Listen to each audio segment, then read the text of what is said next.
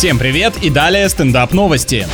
В Ливерпуле строители нашли старое меню вековой давности в стене кафе, которое ремонтировали. Там же оказалась колода карт и шапка сотрудника ресторана. Складывается какая-то криминальная история с игральным долгом и замурованным человеком. На самом деле никаких останков не найдено, лишь список блюд, датированный 1913 годом. Может кто-то предвидел события 14 и спрятал инвентарь, чтобы когда все утихнет, вернуться к работе официанта.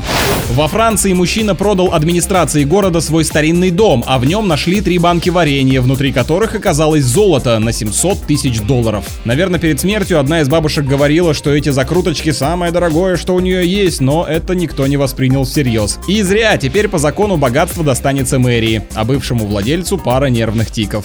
С вами был Андрей Фролов, больше новостей на energyfm.ru.